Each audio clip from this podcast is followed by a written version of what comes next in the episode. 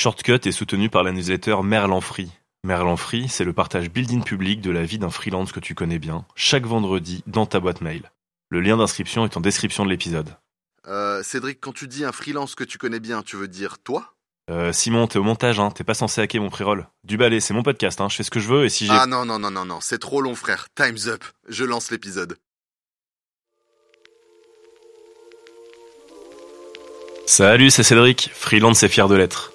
Dans Shortcut, je mêle mes retours d'expérience au témoignage d'invités pour t'aider à toutes les étapes de ton voyage vers l'indépendance. Shortcut, shortcut, shortcut, shortcut. Ton raccourci vers l'indépendance. Aujourd'hui, je suis avec la boss des cryptos.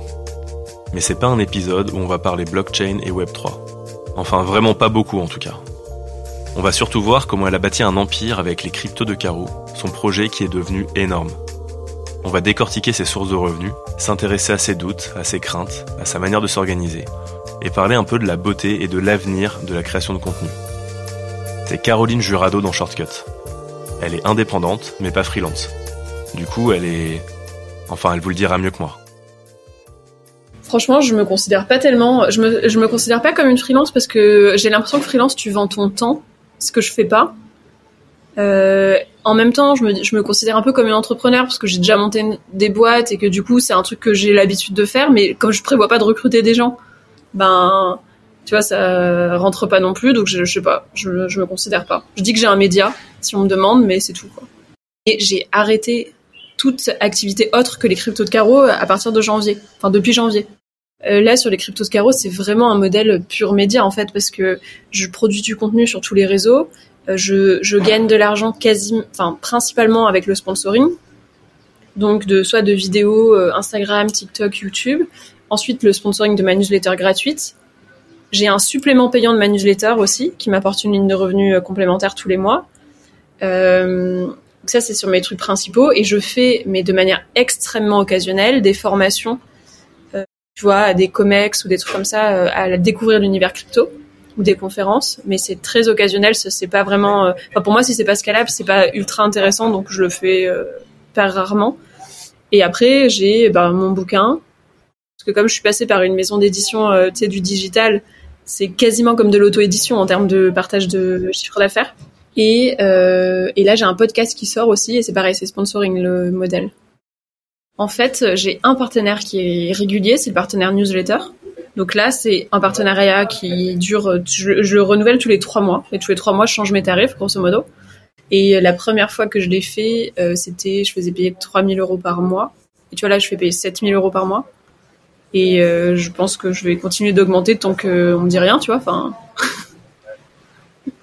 grosso modo, c'est ça.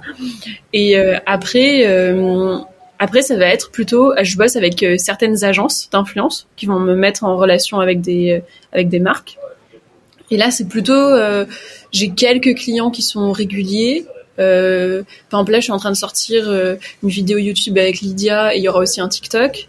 Euh, donc sur plusieurs, tu vois, supports. Mais sinon, euh, c'est souvent c'est des euh, one shot sur euh, un support, tu vois. En termes de ROI, c'est clair que c'est c'est clair que c'est propre. Après, euh, le, enfin moi, ce que ce que je, je répète quand même, parce que les gens me disent, tu vois, que bah je facture cher, que je gagne beaucoup d'argent, etc. Mais ça peut s'arrêter demain, tu vois. Enfin non, mais c'est ce qu'on me dit, tu vois. Genre demain, euh, il peut y avoir plus euh, aucune marque qui veut bosser avec moi et euh, et du coup, ben, j'ai plus de revenus, tu vois, parce que j'ai pas de revenus récurrents. Enfin, si j'ai, de toute façon, j'ai 10 000 euros récurrents par mois entre la newsletter gratuite et la newsletter payante, grosso modo. Cette peur que tout s'arrête, c'est une réalité pour les indépendants. Même si on fait les malins et qu'on met souvent ces sujets sous le tapis. Ça m'arrive souvent par pic de stress, genre euh, du style, tu vois, j'ai un mec qui me fait un commentaire négatif euh, sur un truc que je vois, plus euh, un, potentiel sponsor qui me fait chier sur quelque chose, et une agence d'influence qui me propose de diviser mes prix par deux. Admettons, il va se passer ces trois trucs dans la journée. Ben le lendemain, je suis là genre ok, mon business s'arrête, j'aurai plus jamais d'argent. Vraiment, c'est mais mais c'est que par euh, c'est que par pic. Sinon, euh, rationnellement, je me rends bien compte que ça peut pas arriver comme ça. Je sais générer de l'argent, c'est pas un truc qui est compliqué. Euh, je suis dans un secteur qui est extrêmement porteur. Enfin, et j'ai et surtout j'ai rien optimisé pour ça. Pour l'instant, euh, j'ai je commence à optimiser des trucs pour ma production de contenu et pour pas être dérangé. J'ai encore rien optimisé sur toute la partie commerciale. et, et, suivi de projet, etc. Donc si jamais j'arrive je, à l'optimiser cette partie-là, je pense que je pourrais scaler encore plus.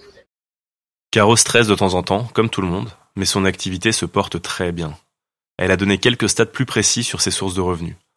300 000 euros de chiffre d'affaires entre janvier et octobre 2022. C'est 260 000 euros pour la sponsor de sa newsletter de vidéos et de podcasts, 28 000 euros pour son supplément mensuel payant de newsletter et 15 000 euros pour son livre et pour ses interventions diverses. Les chiffres sont impressionnants, et non, ça ne fonctionne pas aussi bien pour tout le monde. Mais perso, j'y crois à la création de contenu à notre époque. Et elle aussi. Enfin, pour moi, il y a, y, a enfin, y a vraiment tout un sujet où, oui, ok, le nombre de personnes euh, et le nombre de conversions, c'est un truc important, mais sur des sujets euh, comme les nôtres, ce qui est surtout important, c'est la confiance que les gens ont en toi et le fait que, ben, à force de voir le nom de la marque toutes les semaines, de créer une habitude, ben, elle va avoir l'impression que c'est une marque de confiance euh, et du coup, elle va y aller beaucoup plus naturellement à un moment, tu vois. Donc, je raisonne beaucoup plus en espèce, en identité de marque entre guillemets, dire, ben, en fait, vous êtes affilié à moi et moi, c'est ça. Donc, en fait, c'est ça le prix que ça coûte d'être affilié à moi. Et bah, je vais te le dire, ça marche très bien parce qu'on me demande même pas méthode d'ouverture, euh, ni méthode clic, mais ni méthode rien du tout, tu vois, pour bosser avec moi. Je pense que c'est largement possible de vivre de son contenu. Je pense qu'il faut se concentrer sur l'expérience que je crée auprès de sa communauté et que et contenir et, et construire en fait l'ensemble de ces contenus pour qu'ils viennent enrichir cette expérience parce que c'est comme ça que tu vas être identifié par les marques ou par ta communauté de toute façon en créant cette expérience là qui va faire que derrière bah, tu vas pouvoir ben, négocier. Après, c'est sûr que euh, y a des y a des marchés sur lesquels il y a plus d'argent que d'autres, mais euh, pour moi c'est enfin pour moi c'est largement possible de vivre de son contenu en 2022, largement. Dans son modèle pur média, il faut produire beaucoup de contenu. Et pour produire beaucoup de contenu, elle s'organise de telle sorte à limiter la charge mentale que ça induit. Euh, moi, je, je l'avais pas vu trop venir euh, cette histoire de euh, je produis du contenu et en fait ça marche et genre ça marche quand même vraiment bien. Et du coup je, tu vois genre je suis vraiment énormément sollicitée et à un moment je me retrouvais j'arrivais plus à rien faire. Genre vraiment j'étais là et j'arrivais plus à rien faire. Et je me suis dit ok là t'as trop de charge mentale t'es trop sollicité t'arrives plus à rien. Et du coup je me suis créé un espèce de mode de enfin modèle de, de journée idéale où en gros dans ma semaine j'ai modélisé les contenus que je voulais produire que je trouvais cool et je, je me prévois des blocs de travail sur ces contenus-là et j'essaye de pas être interrompu euh, pendant ce moment-là. Donc j'ai aucune notification sur mon téléphone, genre j'ai pas accès à euh, Insta, TikTok, etc. sur mon sur ma page d'accueil. Tu vois, faut vraiment que j'aille le chercher. Euh, je réponds pas à mes mails. Euh, là, tu vois, je, je, genre, je fais un message qui dit que je les, que je, que je les lis deux fois par semaine, mais là cette semaine, je les, je les ai pas lus encore, même pas une seule fois parce que j'ai trop de contenu à produire et si je le fais, je me perds. Par contre, quand j'ai des rendez-vous, je reçois les notifications en fait. Donc j'ai la notification euh, rendez-vous et du coup je clique sur accepter et au moins j'ai pas le j'ai pas besoin d'aller checker le mail donc c'est ça. Euh, j'ai des j'ai euh, une app qui s'appelle Text Expander et j'ai des réponses automatiques sur quasiment tous les trucs que que j'ai. Genre, j'ai mon slash 20 minutes dès que je trouve qu'il y a un truc qui peut être intéressant pour envoyer euh, une invitation à 20 euh, minutes dans mon calendrier. J'ai mon slash 1 heure quand c'est un truc qui nécessite plus de temps. Et sinon, j'ai euh, mon slash je peux pas répondre à ta question, mais c'est toutes mes ressources. enfin, vraiment, tout. En gros, j'ai modélisé les questions sur mon bouquin. Enfin, tous les types de questions que j'ai le plus souvent. j'ai des j'ai des raccourcis parce que ça me prend trop trop de charge mentale. J'essaie de répondre à tout le monde, mais la vérité c'est que j'ai Franchement, j'ai avoir plus de 100 DM par jour et par plateforme. Pour se concentrer sur ce qu'elle doit produire, Caroline limite les interactions avec ses templates et text expander. Et une autre technique qu'elle a pour gagner en sérénité, c'est de batcher et programmer ses contenus pour toujours avoir un petit temps d'avance. C'est ce qu'elle a fait pour son récent podcast Capter la crypto. Des épisodes courts qu'elle a scriptés en amont pour maximiser les sessions studio. Pendant que c'est en train de cartonner, Caro bosse sur la suite. Et ça peut aussi marcher pour d'autres médias. Mais attends, mais mais moi c'est ça. Mais oui, c'est un, délire. Moi, ça me fait ça quand je tourne tous mes TikTok de la semaine le lundi. Après, je suis là genre oh putain, j'ai du contenu gratuit. ça. Là, je suis en train de faire un test euh, sur YouTube justement où euh, je, tu vois, YouTube, je fais des vidéos de 8 à 10 minutes et euh, c'est con parce que, enfin, je fais ça aussi, mais j'ai mis un peu, de... bref, peu importe j'ai plein de contenu qui, est du contenu très court puisque je poste du contenu sur TikTok tous les jours. Que ensuite je reposte en Reels sur Insta. Et ben là, j'ai programmé un mois de contenu sur YouTube à base de, j'ai repris tous mes, mes 30 derniers contenus pour voir ce, que, ce qui va se passer. Et je suis tellement excitée à l'avance Genre là, j'ai pris un cas, euh, genre en quelques jours, tu vois, d'abonnés, et je me dis, ça, c'est des abonnés gratuits, c'est magique, genre j'ai rien à faire. Quand ça fonctionne, c'est génial, mais tout n'est pas toujours rose. Une autre grande peur pour les personnes qui créent du contenu, c'est justement la dépendance vis-à-vis de ces plateformes, qui peuvent du jour au lendemain supprimer un compte, monétiser du contenu qui n'est pas le leur, changer les règles, bref, foutre un bordel pas possible dans la vie de celles et ceux qui les utilisent. Moi, j'étais que sur un seul réseau avant, j'étais que sur TikTok, et un jour TikTok a supprimé mon compte, et là je me suis dit, ok, mon business est fini. Genre vraiment, là j'ai vécu le truc de j'ai plus de business. Et euh, heureusement, euh, une semaine après, tu vois, ils me l'ont remis, mais euh, mais c'est à partir de là que je suis allée sur Instagram, que j'ai commencé aussi à en parler sur LinkedIn, que j'ai décidé d'aller sur YouTube. Je me suis dit, ok, là tu peux plus du tout faire ça. vraiment grosse panique. Euh, une fois, j'ai eu un bug sur Substack, donc euh, qui est l'hébergeur de ma newsletter. Genre, j'avais plus aucun abonné, et là, je me suis dit, oh putain, pareil, ton business est foutu. Donc, je me suis dit, ok, il faut que, faut, faut trouver des solutions sur ça. Et à court, à court terme, la solution que je vois moi, c'est de créer ma propre crypto, justement, en fait, de d'affilier mes abonnés à moi d'une autre manière que par les réseaux sociaux. Et à moyen long terme, ça va être effectivement ce que tu décris, c'est-à-dire de migrer ton contenu ou une partie de ton contenu euh, sur euh, des plateformes qui sont euh, des plateformes de Web3. Pour un utilisateur vraiment qui va sur une plateforme, c'est exactement la même chose. C'est, ça veut juste dire que, grosso modo, l'algorithme qui construit la plateforme, il est enregistré sur la blockchain.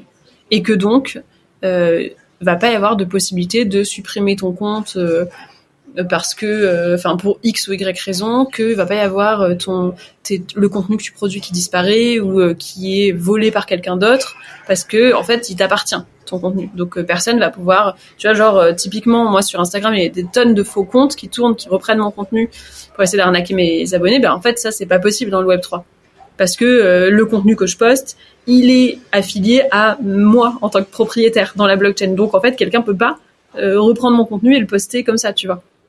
Sauf qu'on n'en est pas encore tout à fait là.